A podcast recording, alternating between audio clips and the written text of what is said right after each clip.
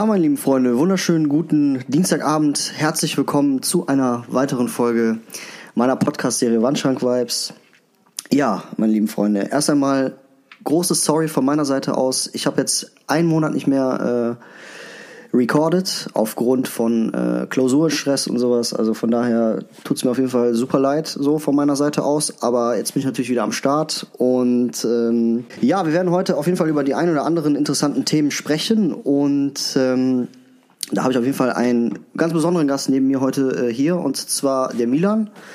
Milan ist ein Kollege von mir, den ich äh, schon länger kenne, würde ich mal sagen. Und äh, ja, aber damals hatten wir halt nicht so viel am Hut, so, weil die Interessen noch nicht so ganz gestimmt haben. Aber ja, ich würde mal sagen, jetzt äh, läuft das, oder? Ja, auf jeden Fall. Also kann ich nur bestätigen. ähm, ja, nice hier zu sein. Ich freue mich, danke. Und ähm, ja, ich freue mich gleich auf eine Rund entspannte Runde Quatschen. Ja, auf jeden Fall. Ja, äh, Milan, du bist, was machst du so? Also wie, wie bist du so auf Fashion gekommen oder so? Also was machst du? Du arbeitest du nebenbei irgendwie? Äh, erzähl einfach mal so ein bisschen. Boah, ja, ich würde sagen, ähm, Shopping ist mein Hobby. also das tatsächlich auf jeden Fall. Ähm, ich studiere äh, hauptberuflich, würde ich mal sagen, Chinesisch ähm, und arbeite halt nebenbei in einem Sneaker-Store, also Size, Fragezeichen. Ähm, kennt man vielleicht, wenn man auf Sneaker steht, hat schon mal die ein oder andere Limited Release. Ähm, ja, und wie gesagt, Shopping ist mein Hobby. Ich gehe für mein Leben gern shoppen, auch ziemlich wie Vintage und verdiene auch meist mein Geld dazu, indem ich Vintage-Kleidung oder zumindest Vintage einkaufen gehe und das dann aussortiere. Ja, und ähm, manchmal findet mir auch Käufe in anderen Ländern via Grailed oder ähnlichen Sachen. Ja, da merkt man auf jeden Fall schon, dass du so Ahnung hast, so Grailed Begriff, Depop-Begriff, äh, Vintage Shoppen und so. Also ähm, ja, wie also wie sieht's so mit, also machst du machst dir Spaß so in deinem Size und so? Also hast du da auch ein paar Sachen, äh, die du so erzählen kannst? So was ist so das, was du so, ich sag jetzt mal so, was du so erlebst, so was man so vielleicht äh, so als normaler Kunde nicht so mitbekommt oder sowas. Vielleicht hast du irgendwelche, kannst du sagen so, was war so dein bester Kunde oder sowas? Kann man da irgendwas, also kannst du da irgendwas erzählen oder so? Boah, ich muss sagen, ich arbeite persönlich super gerne im Sneaker Store, weil man halt einfach super viel mit der Szene connecten kann und man lernt super viele Leute kennen, die auch was mit Mode zu tun haben oder modisch interessiert sind. Ähm, und ja, angenehme Kunden, boah, hm, weiß ich nicht, weil ich würde sagen, die am meisten sind die Sneakerheads tatsächlich. Also, weil mit denen kann man auch schon mal entspannt so ein halbes Stündchen quatschen, so über den und den Release und ähm, das macht eigentlich relativ viel Spaß so. Weil man ist halt ganz locker, hat ja auch jemanden, der fachkundig ist, sage ich jetzt mal so. Und ähm, ja, dann entstehen schon mal schöne Gespräche so. Ja, aber äh, ja, Sneaker ist ja nicht das Einzige, was du so, wo du so Ahnung hast, würde ich mal sagen, sondern äh, du bist auch sehr in der High-Fashion-Szene unterwegs und ähm, ja, Milan und ich waren Samstag auf dem äh, Rundgang in Düsseldorf, ne, auf der Akademie. Äh, war eigentlich ganz nice, oder? Ja, auf jeden Fall. Lohnt sich halt immer. Also. Ist halt so auch, äh, weißt du, ist halt viel Kunst so, ne? Und ähm, ja, aber also die erste Frage, die mich, die ich mir da so selber stelle, so, inwiefern hat denn so Kunst und so Kunstausstellungen und sowas, inwiefern hat das denn so was mit, mit der Fashion-Szene zu tun? So, vielleicht, weiß ich nicht, was würdest du da so sagen? Boah, ich würde schon sagen, ziemlich viel. Also ein Modedesigner ist ja auch irgendwo jemand, ähm, nehmen wir mal das Beispiel Karl Lagerfeld. Karl Lagerfeld konnte so ein Skizbuch und einen Bleistift geben und der hat dir quasi ein komplett fertiges Haute Couture Kleid einfach so easy aus Hand gezeichnet.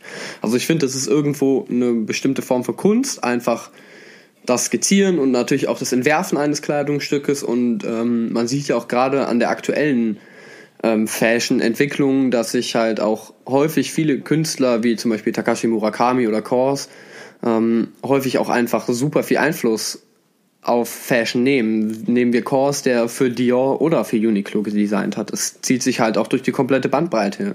Mit Uniqlo für einen relativ günstigen Retailer, der trotzdem sehr, sehr gute Anziehsachen macht. Ich bin ein großer Uniqlo-Fan, trage auch gerade die Uniqlo. ähm, und halt Dior, was halt ein super High-Fashion-Haus ist und dann halt auch einen Street-Artist hinzugezogen hat, um für sie zu designen. Oder zum Beispiel auch ein Sean Stussy, der jetzt die aktuelle Kollektion gemacht hat, kommt ja auch irgendwo aus der Streetwear-Szene, kommt natürlich auch irgendwo da mit so einem gesetzten künstlerischen Akzent raus. Stussy hat schon immer viel Prints gemacht, war schon immer ein bisschen bolder, so. Also ich würde schon sagen, dass sich die die Akzente überfließen so. Ja, ich sage ja auch immer so, äh, Kunst ist ja das, was so in deinem Kopf entsteht, so, ne? Und das ist ja etwas, was man nicht nachmachen kann, weil jeder Mensch halt irgendwie anders ist, was Kunst mhm. angeht, so, ne?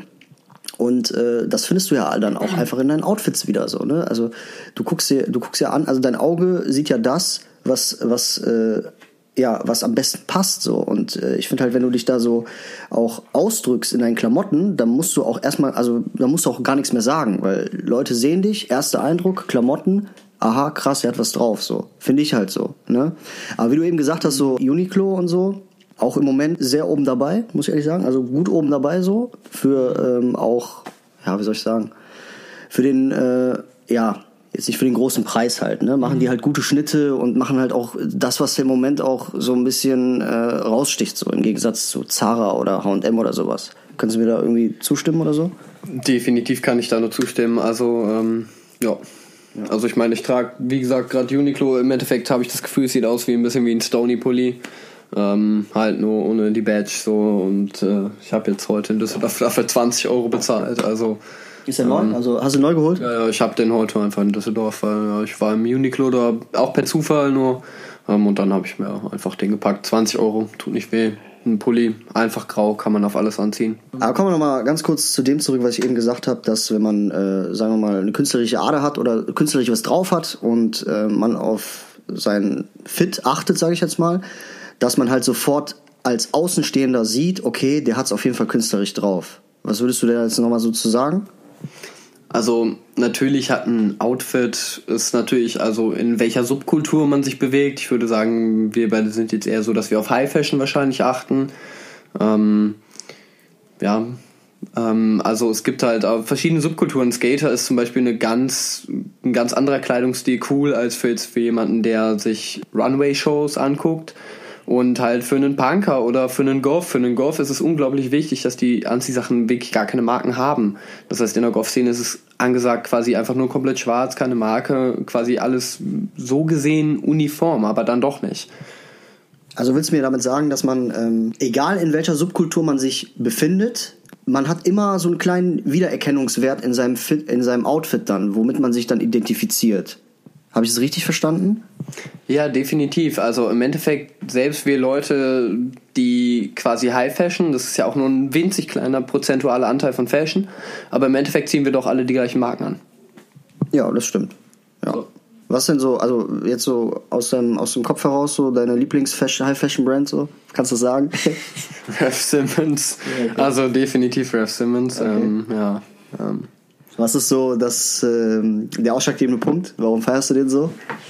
Boah, ich feiere Riff Simmons, weil ich finde, es ist ein relativ ein Designer, der relativ junge Designs macht. Ich finde, ähm, Rev Simmons ähm, ist nicht overbranded. Rev Simmons hat schöne Schnitte. Rev Simmons hat interessante Designs und Rev Simmons ist halt auch ein bisschen punky, was ich persönlich ganz gut finde. Ein bisschen quasi die Ecken der Gesellschaft zu drücken. Was ist konform, was ist nicht konform? Kann ich das so oversized tragen oder gucken mich die Leute doof an? Mir ist persönlich scheißegal, ob mich die Leute doof angucken oder nicht. Aber man sieht halt einfach immer ein bisschen so, es eckt halt ein bisschen an und das finde ich auch irgendwo ganz sympathisch. Hast du denn auch so ein Gegenteil dazu, wo du sagst, okay, diese High-Fashion-Brand war damals mal interessant, hat auch, hat auch richtig gut mitgemacht, so eine Zeit lang. Also ich sag jetzt mal gut mitgehalten, ist aber jetzt im Moment ein bisschen Richtung Mainstream so. Boah, hm, also ja, was soll ich da nennen? Louis Vuitton. ähm, ja, man sieht super viele Menschen mit Louis Vuitton Handtaschen. Man weiß nicht mehr, sind sie echt, sind sie es nicht. Aber das, ist, ähm. das ist ja das Problem auch gerade. Ne? Also ich meine, ich finde, wenn du dir eine Gucci-Tasche kaufst, ich nehme jetzt mal Gucci als Beispiel, so, ne? dann ist dir das schon teilweise scheißegal, ob der Typ die Original hat oder nicht, weil es kann halt beides sein und dir darüber den Kopf zu machen, bei dem 2000. 2000. Typen, den du auf der Straße siehst, da ist es im Endeffekt auch egal.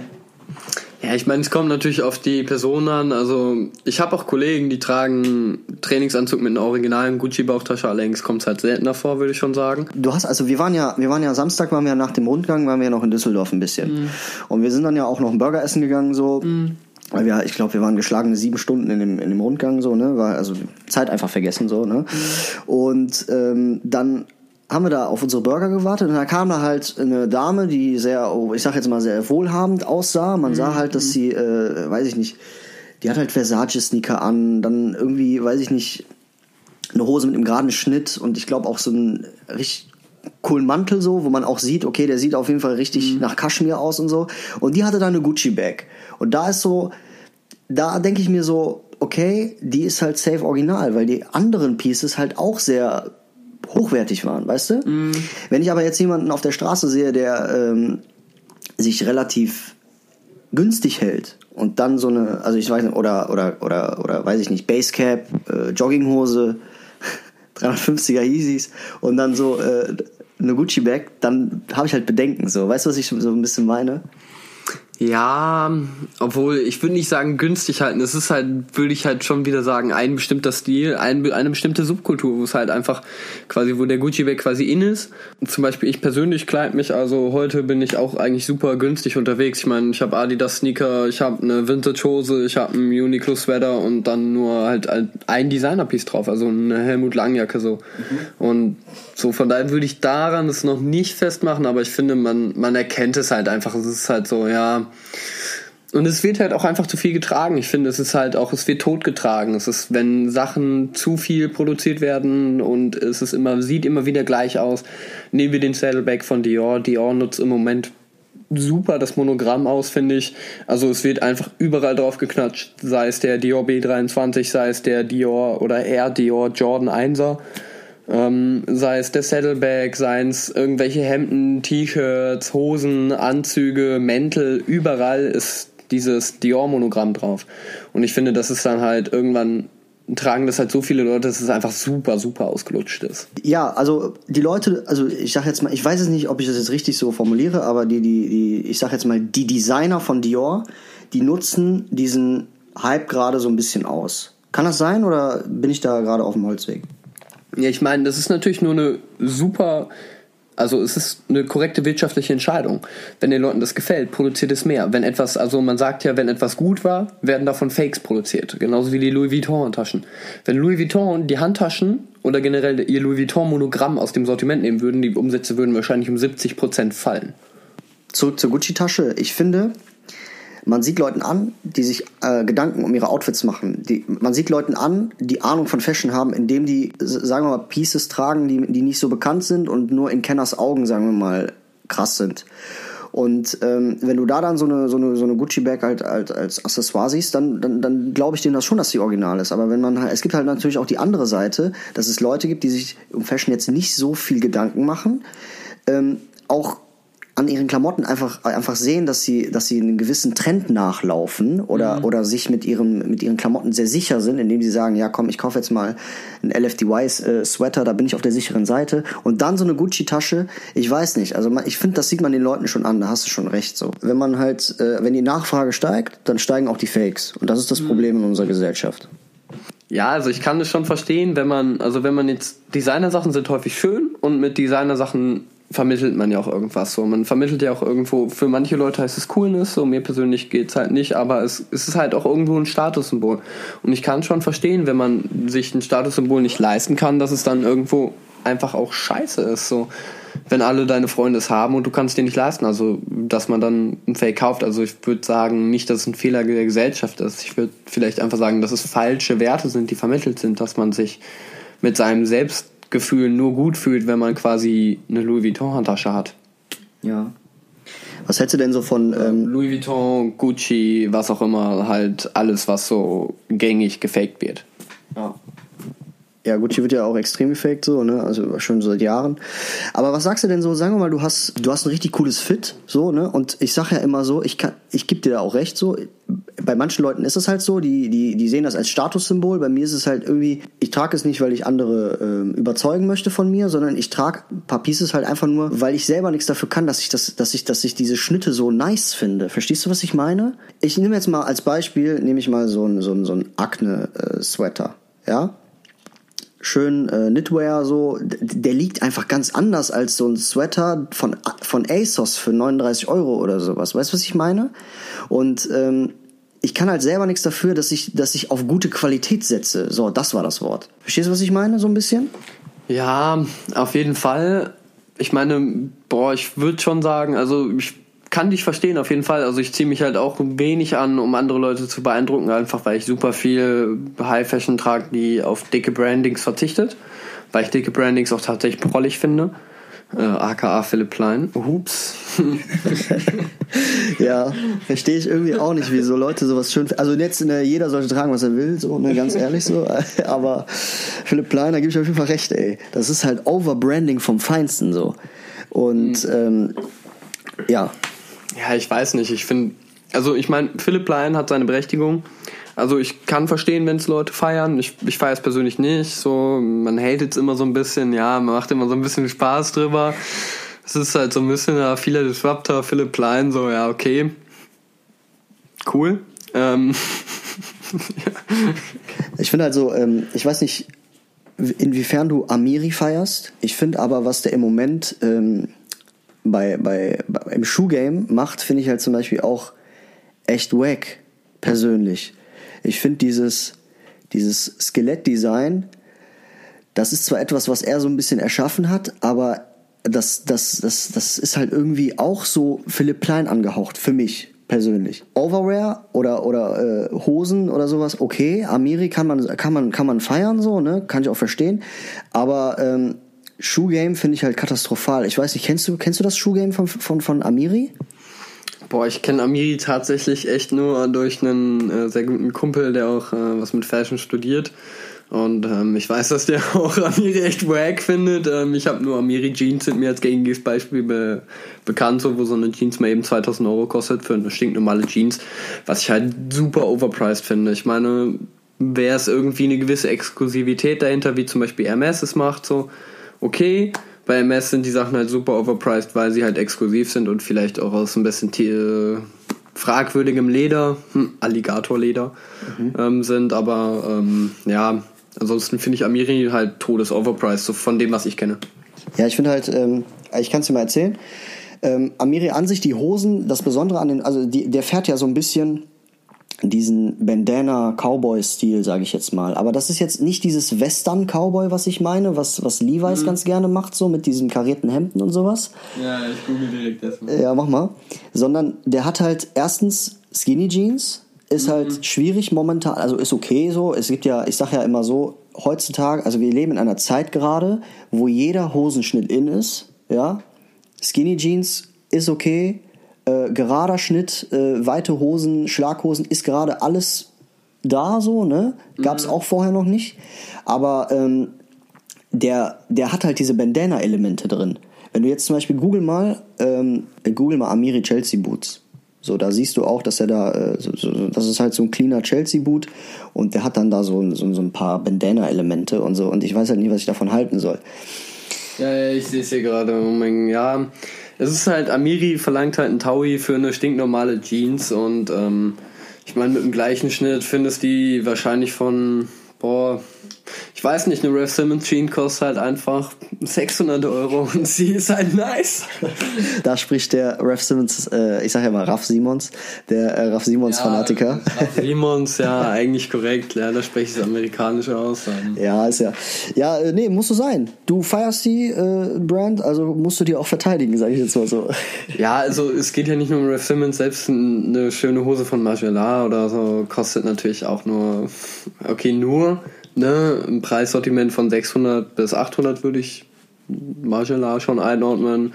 So, oder eine Agne Jeans oder sowas. So, das ist halt so, okay, es ist teuer, aber es ist irgendwo relatable, es ist okay und angemessen, aber Amiri ist halt einfach overpriced. Es ist halt so ein bisschen so wie das teurere D-Square 2.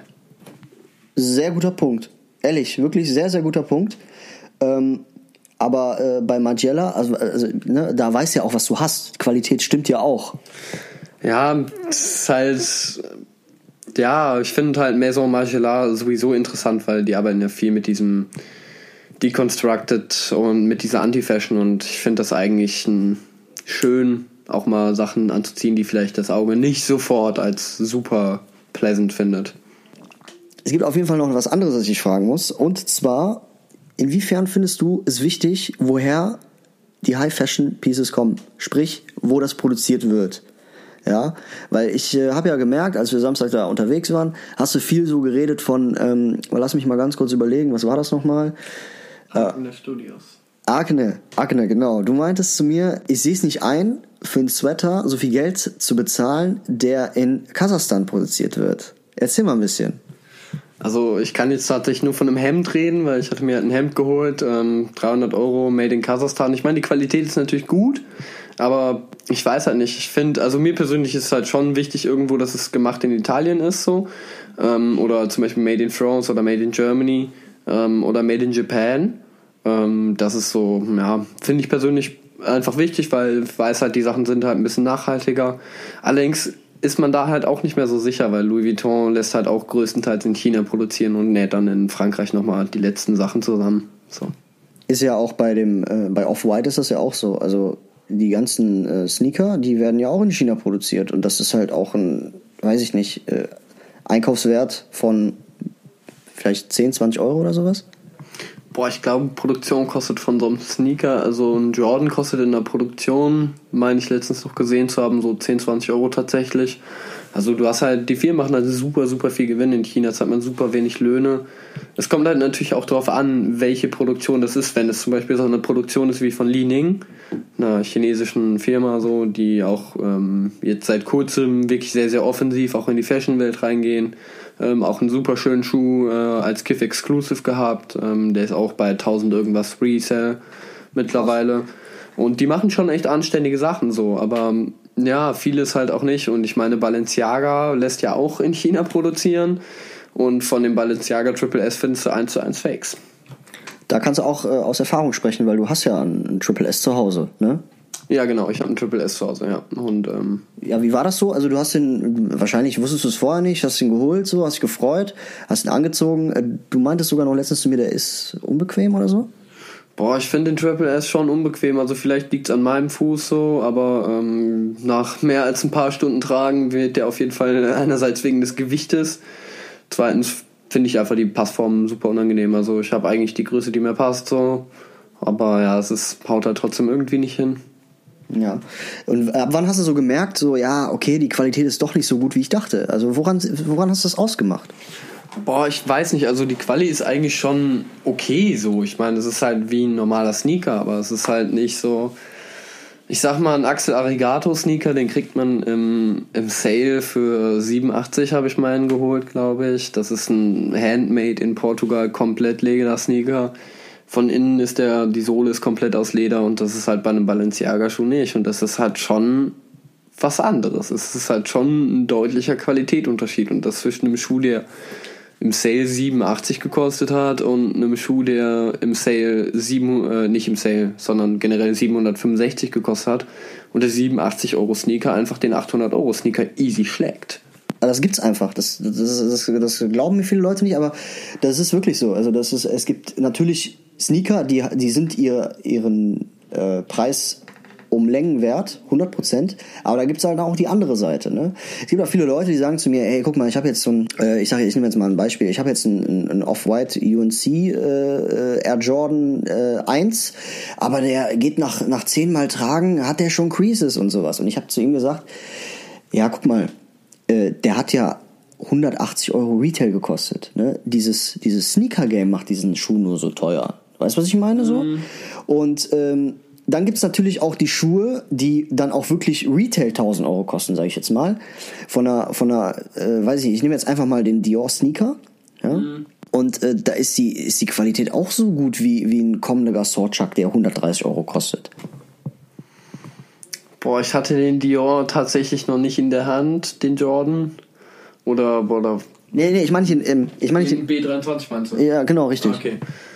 Boah, hatte ich tatsächlich auch persönlich noch nicht in der Hand. Ähm, ich kann nur, ich habe einen Babestar für 250, das ist jetzt so das teuerste, was ich an Chuck bisher in der Hand hatte. Also den, ähm, okay, mit, okay, das, also wie sieht der aus, Chuck äh, Babestar? Äh, nee, es ist eine Babestar Eigenproduktion. Das heißt, der ist tatsächlich dann auch made in Japan. Ähm, es ist schon ein anderes Laufgefühl, würde ich schon sagen. Ähm, aber ja, ich denke mal, es ist halt, ja, es ist halt eine Marke drauf und dadurch wird es halt super teuer an sich. Ändert sich in der Qualität da nicht wirklich viel. Ja. Äh, wir haben eben nochmal, äh, ich gehe das nochmal ganz kurz zurück auf den Dior Sneaker mit in, Ko in Kollaboration mit äh, Nike, der jetzt, äh, ich sag mal, im, im Sommer rauskommen wird. Der Jordan One. Der Jordan One, richtig. Jordan One Dior. Ähm, was sagst du zu dem Schuh? Einfach nur persönliche Meinung. Boah. Also, ich finde es einerseits frech, dass die geschrieben haben, ein Jahr Produktionszeit. Ich finde zweitens den Preis von 2000 Euro absolut frech und ungerechtfertigt. Ähm, es, den bekommen eh nur, äh, der Store Düsseldorf ähm, wird vier Paar von dem bekommen. Also der Dior Store in Düsseldorf. Ähm, wahrscheinlich bekommen den, ähm, hat mir heute eine Bekannte erzählt, so solche Leute wie, ich kenne den Typen selber nicht. Ähm, Justin scheint wohl so ein YouTuber zu sein, der Reaktionen macht zu irgendwas. Ja, den kenne ich sogar. Der hat sogar auch eine eigene äh, Marke durch LFDY. Das ist quasi, also der hat Peso Clothing, das ist halt seine Eigenmarke und das ist wohl eine Tochterfirma von LFDY. Ne? Ist ein YouTuber, ist ein High, also ist, ist kein High Fashion YouTuber meiner Meinung nach, so ne? Ist halt ein YouTuber, der, ich sag jetzt mal, Hype-basiert Klamotten vorstellt und äh, ja auf Sachen reagiert. Ne? Ist halt gut dabei oben so in der in der YouTube Fashion Welt. Aber erzähl ruhig weiter, ich wollte dich nicht unterbrechen. Ja, ich wollte halt sagen, dass ich davon ausgehe, dass halt solche Leute wie er wahrscheinlich so ähm, dann einen bekommen werden, weil bei vier Paaren wird natürlich nicht viel dabei rausspringen, ähm, würde ich mal schätzen. Also ich finde es halt 2000 Euro für einen Schuh ist halt todes overpriced. Das ist halt einfach nur ein Standard Jordan. Es wurde nichts an der Silhouette geändert. Das ist halt die im Moment Standard äh, Farbpalette von Dior, was die halt so im Moment fahren und das ist halt ein Monogramm auf dem Swoosh. Also wirklich in ein Jahr Entwicklungszeit sehe ich da so nicht so von dem Designeraufwand, der da drin steckt, tatsächlich. Und es ist halt 2000 Euro für was halt immer noch ein Jordan ist. So, boah, muss eigentlich nicht sein.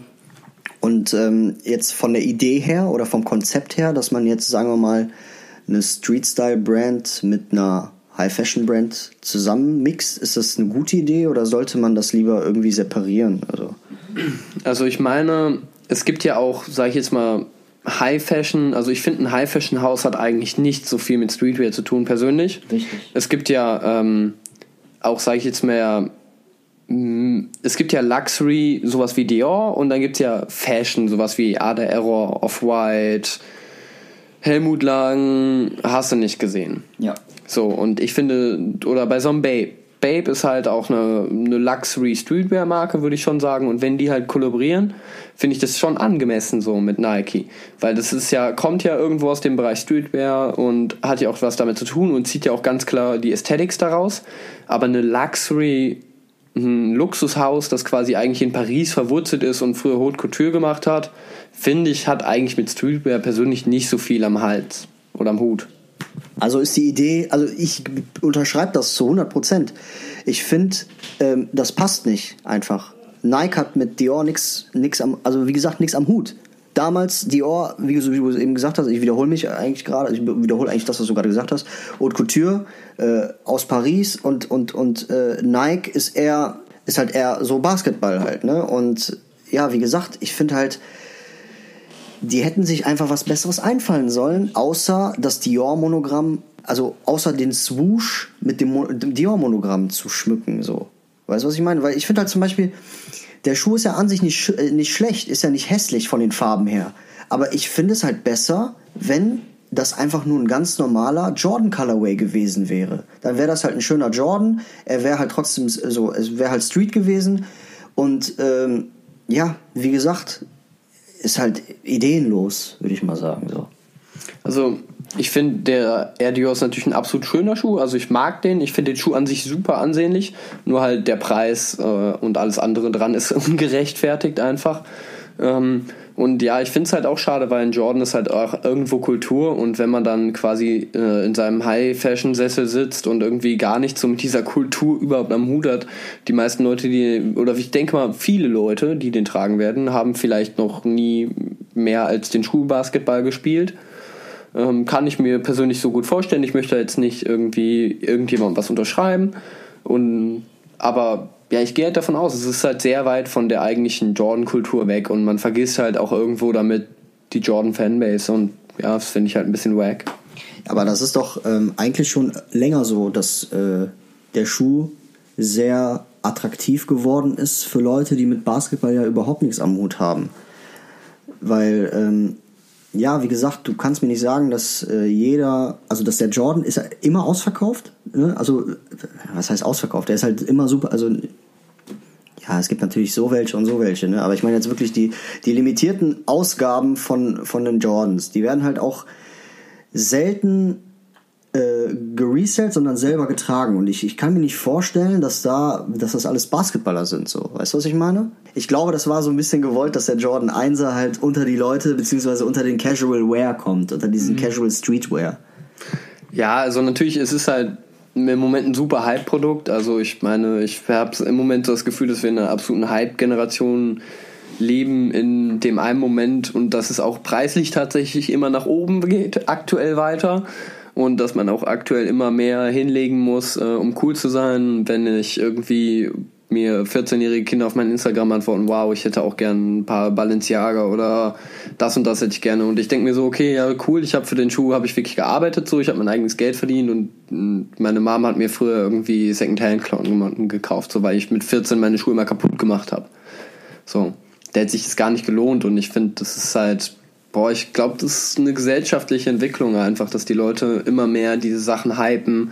Und es fängt schon viel, viel früher an. Die ganzen Kinder haben ja alle mittlerweile schon TikTok, Instagram, hast nicht gesehen. Und ja, das beeinflusst natürlich auch die nachkommende Generation einfach super doll.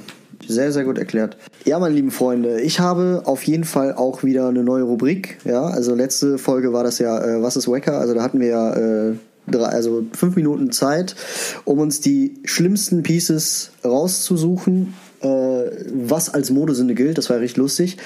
Äh, heute habe ich mal eine andere Rubrik, ähm, die ich gerne jetzt einführen würde des Öfteren, und zwar Grail of the Week. Ja, und zwar, ähm, Milan, was ist so dein Grail of the Week? Ich glaube, das ist selbst erklärend.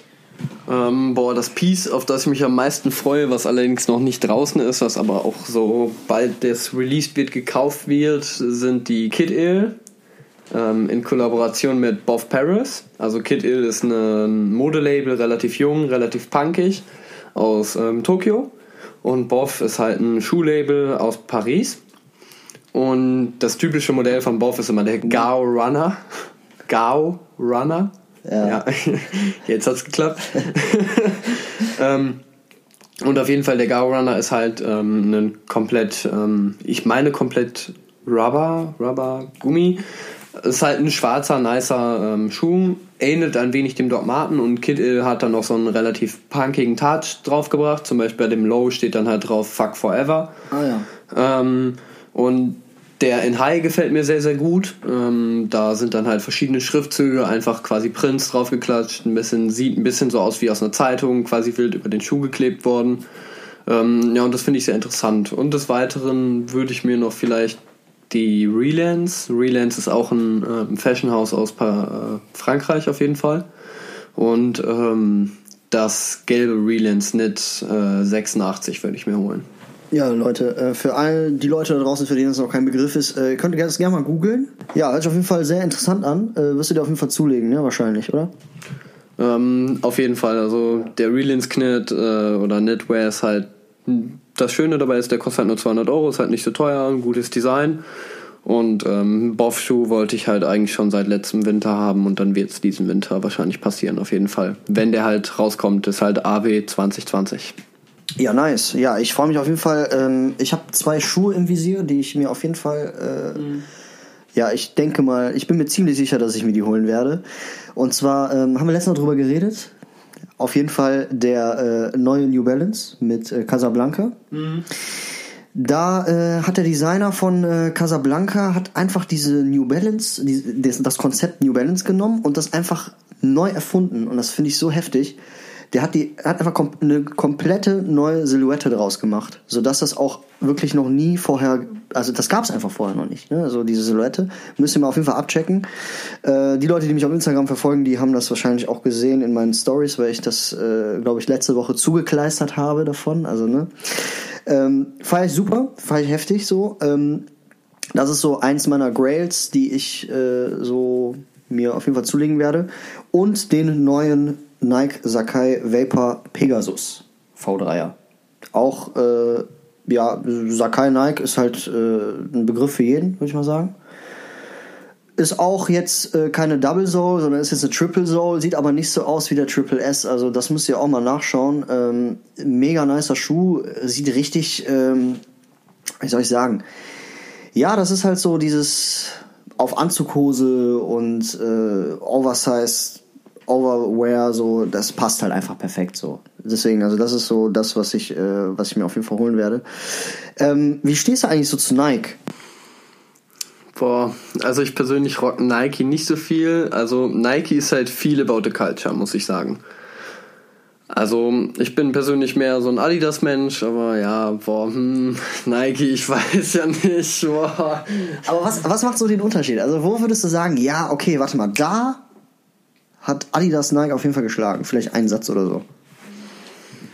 Boah, ich würde schon sagen, die Kollaboration tatsächlich, ähm, weil mir gefallen tatsächlich die Adidas-Kollaborationen besser, weil sie kreativer sind, weil die Designer immer komplett neue Schuhe äh, kreieren.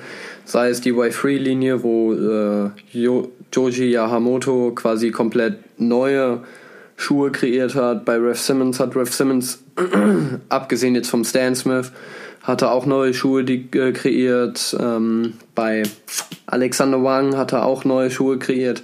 Und ähm, selbst bei Farrell, Farrell hatte auch mehr Spielraum als die Collaborations bei Nike haben. Bei Nike ist es üblicherweise nur ein Colorway, der sich ändert. Bei den Off-Whites vielleicht ein bisschen mehr. Dann dreht sich nochmal vielleicht ein Swoosh beim Travis, aber ansonsten ändert sich halt nicht viel. Ich muss ja aber auch da jetzt kurz widersprechen. Und zwar, du hast schon recht mit dem, ähm, mit dem Human Race. Human Race ist ja das, was Pharrell äh, mit Adidas ins Leben gerufen hat. Ähm, war vor, ich sag jetzt mal, ein, zwei Jahren noch im Gange. So die ersten Paare, so die OGs und sowas. Aber das hat dann auch stark abgenommen. Ich würde sogar sagen, das hat dann auch potenziell abgenommen. Ich kann mich noch damals erinnern, ich war ähm, bei The Goodwill Out und habe den äh, Human Race Holy Cream habe ich bekommen damals für 250 Euro und ich habe den dann auch nur für 450 wegbekommen, so, ne? Ähm, wo, wogegen, also wohingegen dann äh, der OG auch dann für 1000 Euro wegging, so, ne? Also das, das war, also das war schon eine potenzielle, ich sag jetzt mal so ein potenzieller Fall, weil der, weil da gab es auch noch so diese anderen Releases und ähm, die gingen teilweise auch dann nur noch für Retail weg so. Also die hatten gar keinen richtigen Resale-Wert. Aber mein Gott, okay, Resale sagt jetzt auch nichts aus über die Qualität und äh, die Schönheit des Schuhs. So, ne? Also ich habe das jetzt so ein bisschen mit, mhm. mit dem Resale-Wert äh, verglichen. Ähm, aber wie gesagt, ne, also die Masse entscheidet und ja, Resale-Preis sagt ja auch viel aus über die Masse, ne? würde ich jetzt mal sagen. So. Also von daher muss ich da so ein bisschen widersprechen, aber wie gesagt, ist halt auch alles personal, ne? personal mhm. basiert und so. Ne?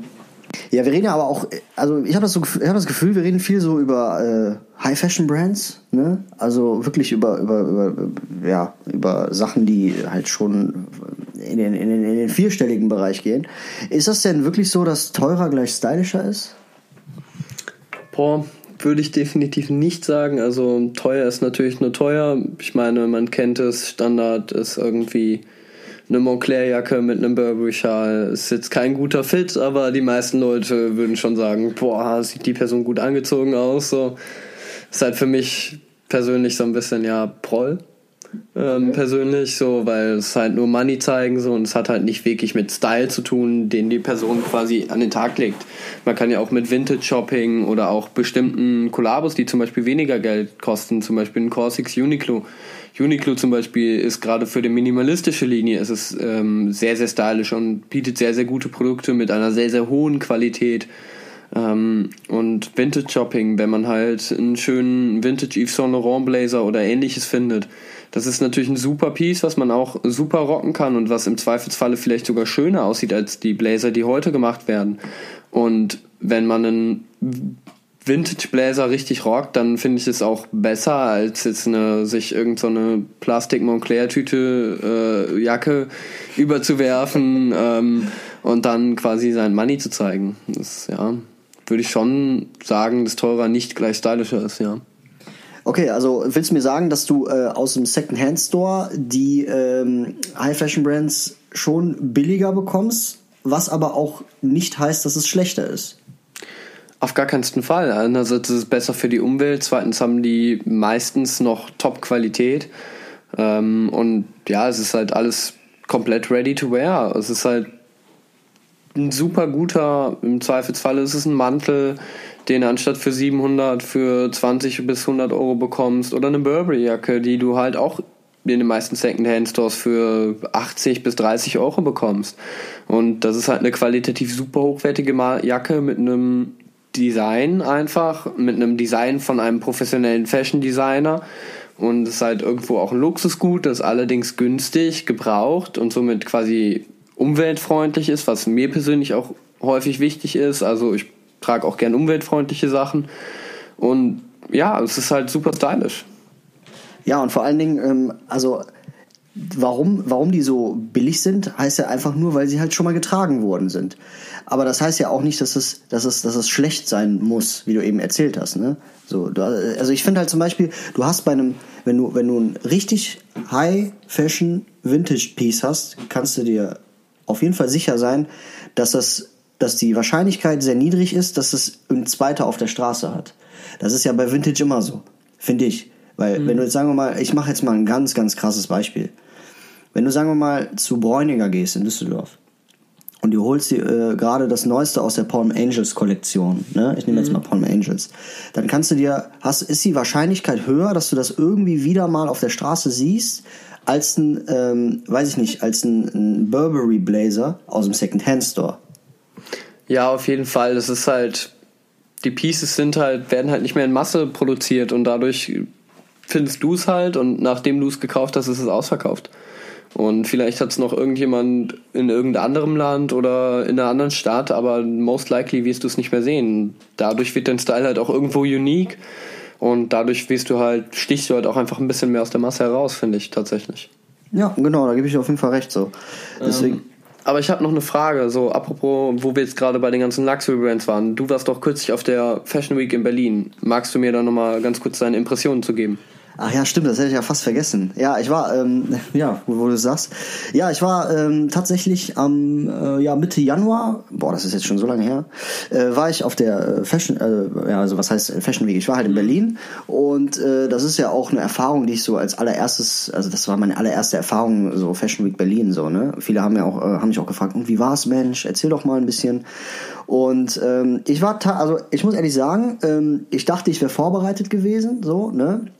War aber dann doch irgendwie jetzt nicht so das, was ich mir vorgestellt habe. Also ich bin mit meinem Bruder tatsächlich nach Berlin geflogen für zwei Tage und ähm, wir haben uns da dann auch äh, schnell zurechtgefunden. Wir hatten auch, äh, ich sag jetzt mal, ein Datenblatt, wo dann, äh, wo dann die ganzen ähm, Veranstaltungen drauf waren, so ne.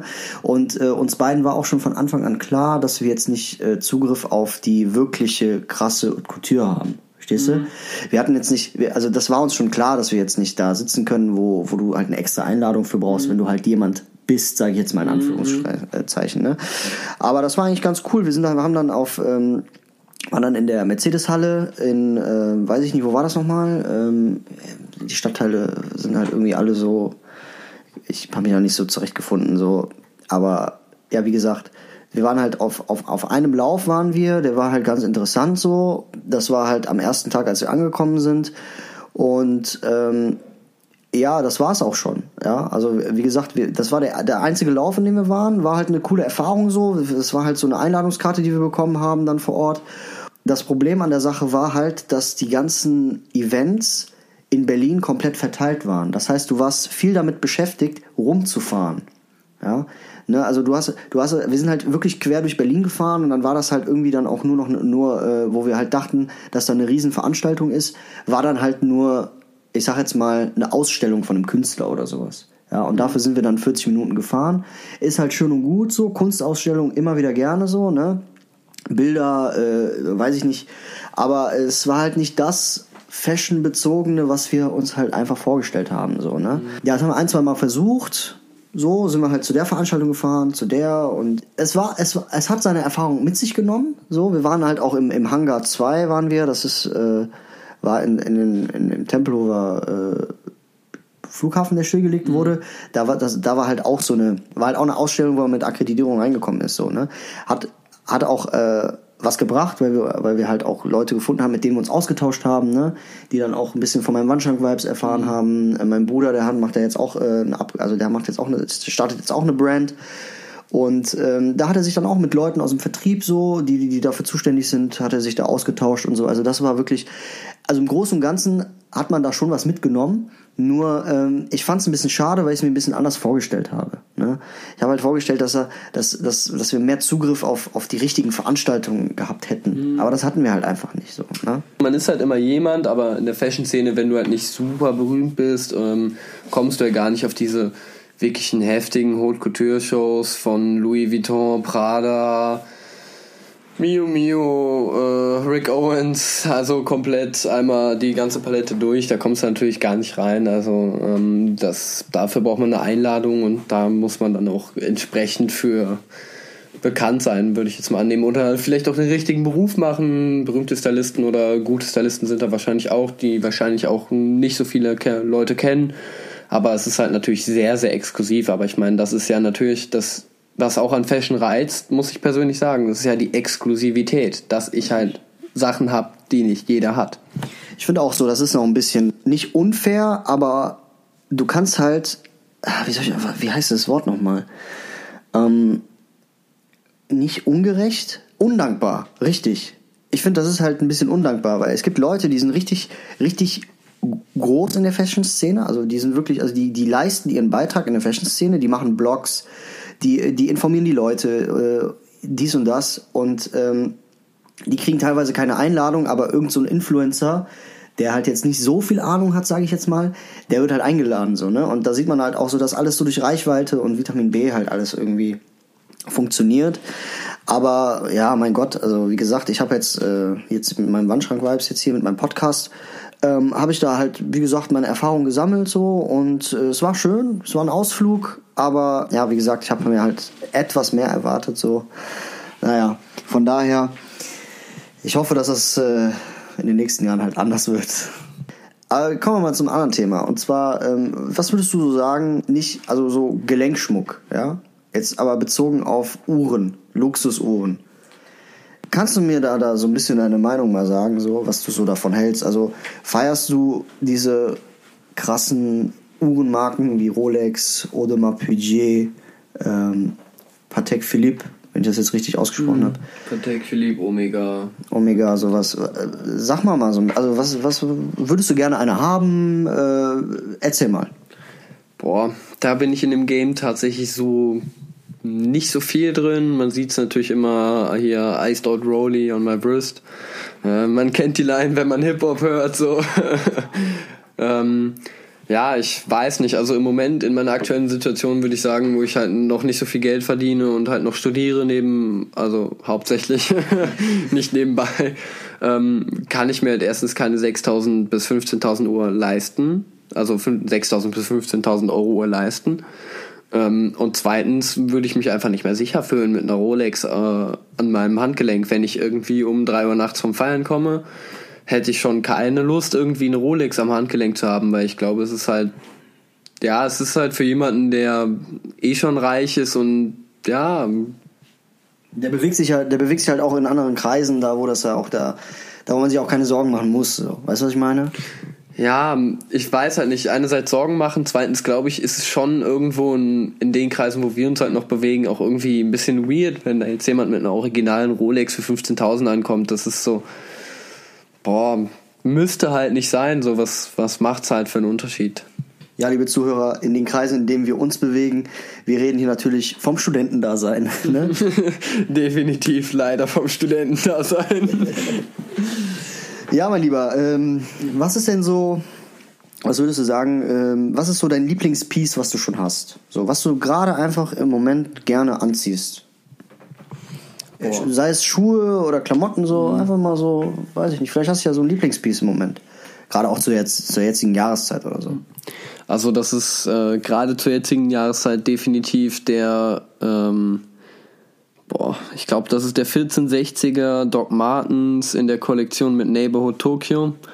Ähm, sehr, sehr geiler Schuh, habe ich von einem Fashion Consultant aus Köln mal abgekauft. Also äh, Shoutout an Mehmet, ähm, danke immer noch für den Schuh. Ähm, bester Schuh, den ich bisher besitze. Ähm, ja, das ist so mein Favorite Piece, so weil ich es halt einfach am häufigsten tatsächlich trage. Der Schuh ist auch schon super runtergerockt, äh, war auch schon in dem einen oder anderen Hip-Hop-Moshpit vertreten.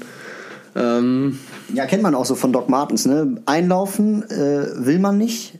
Mhm. Und Doc Martens einlaufen, am besten aufs Konzert, Moshpit rein, zack, fertig. Ja, auf jeden Fall, obwohl leider muss ich sagen, dass der schon so totgerockt ist. Ja, ich schäme mich einfach ein bisschen dafür. Also die Risse sind schon drin in dem Leder tatsächlich. Das ist ein bisschen peinlich, aber ähm, sieht ja trotzdem noch nice aus.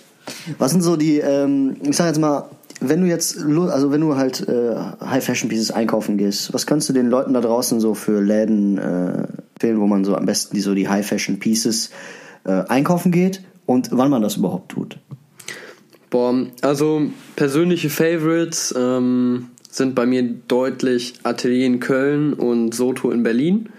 Jetzt gerade so in der deutschen Szene. Ähm, ansonsten hole ich ganz gern bei Exhibition, das ist ein Store aus Amerika, die führen häufig ganz interessante Kollabos. Zwar nicht nur High Fashion, sondern auch ein bisschen Streetwear so. Und gerade wenn es um High Fashion geht, ähm, würde ich schon tatsächlich immer beim Seasonwechsel holen. Das heißt, wenn quasi ähm, die Wintersaison vorbei ist, hole ich mir meist immer danach meine Pullis oder Boots oder Doc Martens, was auch immer ähm, High Fashion Pieces halt mit 50 Prozent. Das heißt, aus einem Pullover für 700 wird mal easy ein aus 350. Das heißt, man kann den auch mit einem 450 Euro Gehalt im Zweifelsfalle bezahlen. Ähm, und es wird halt deutlich bezahlbarer und man hat halt trotzdem coole Pieces. Und wenn man weiß, wie man sie, wie, wie man sie zu stylen hat, so dann, ähm, ja, macht man alles richtig. Also Hemden hole ich mir tatsächlich, Sommerhemden hole ich mir tatsächlich fast immer im Winter ähm, quasi immer eine Saison voraus. Man ist zwar meist eine Saison hinterher, aber hey, ich bin halt Student und habe halt nicht so super viel Geld. So. Ja, ja finde ich äh, auf jeden Fall eine an, anständige Antwort, sag ich mal.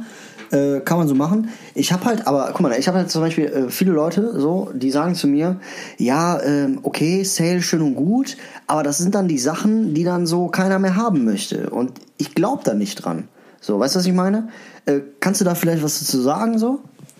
Also das Ding ist halt bei den Marken, die ich trage, Rev Simmons oder ähnliche, die gehen halt in Deutschland eh nicht weg. So muss man sagen. Der Rev Simmons Doc Martens habe ich jetzt bei AT im Sale geholt für 210. Ähm, Retail war? Retail war 420, 420, Shoutout an der Stelle. ähm, und ähm, der ist halt zum Beispiel bei End war der ausverkauft und bei Atelier lag der halt noch rum. Warum? Atelier hat keinen richtigen Online-Store. Man muss halt wirklich in den Laden reingehen, um das Piece zu finden und da liegt der dann halt einfach rum. Ist ein super Piece. In Deutschland, weil die Fashion-Szene einfach super wack ist.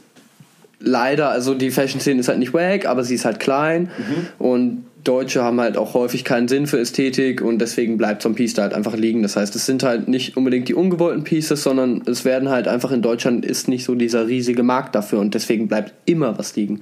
Also ich habe schon Two-Shirt-Patches von Rev Simmons, also was, was immer super angesagt ist und auch bei zum Beispiel bei Dover Street Market in London ist es eigentlich tendenziell immer ausverkauft ähm, am Ende der Saison.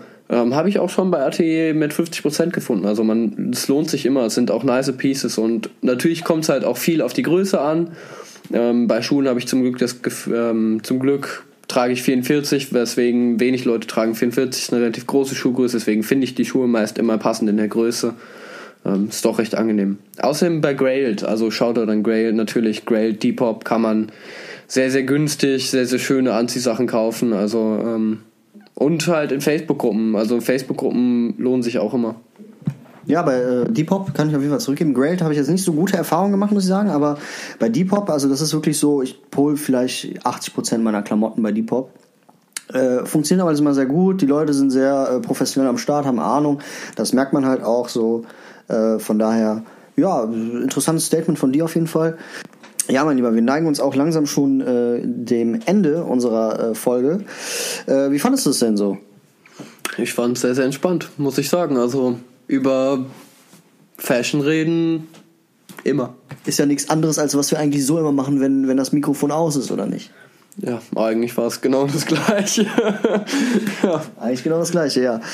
Ja, meine lieben äh, Zuhörer, da wisst ihr jetzt auf jeden Fall äh, einiges mehr so zum Thema äh, High Fashion Brands und äh, das, was uns so in den letzten Wochen passiert ist.